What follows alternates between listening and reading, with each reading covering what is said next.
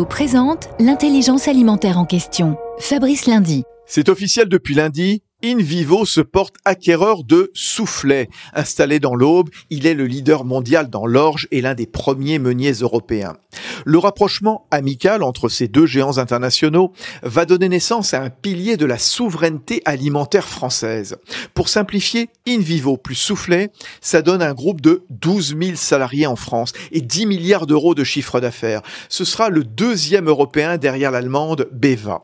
Avec l'acquisition de soufflets dont les marques demeurent, InVivo enrichit ses compétences afin de développer des filières d'excellence du champ à l'assiette pour répondre aux enjeux économiques, sociétaux, écologiques. Le groupe coopératif se positionne de plus en plus comme un modèle d'innovation afin de faire rayonner l'agriculture et l'agroalimentaire français dans le monde. Prochaine étape, le verdict des autorités de la concurrence.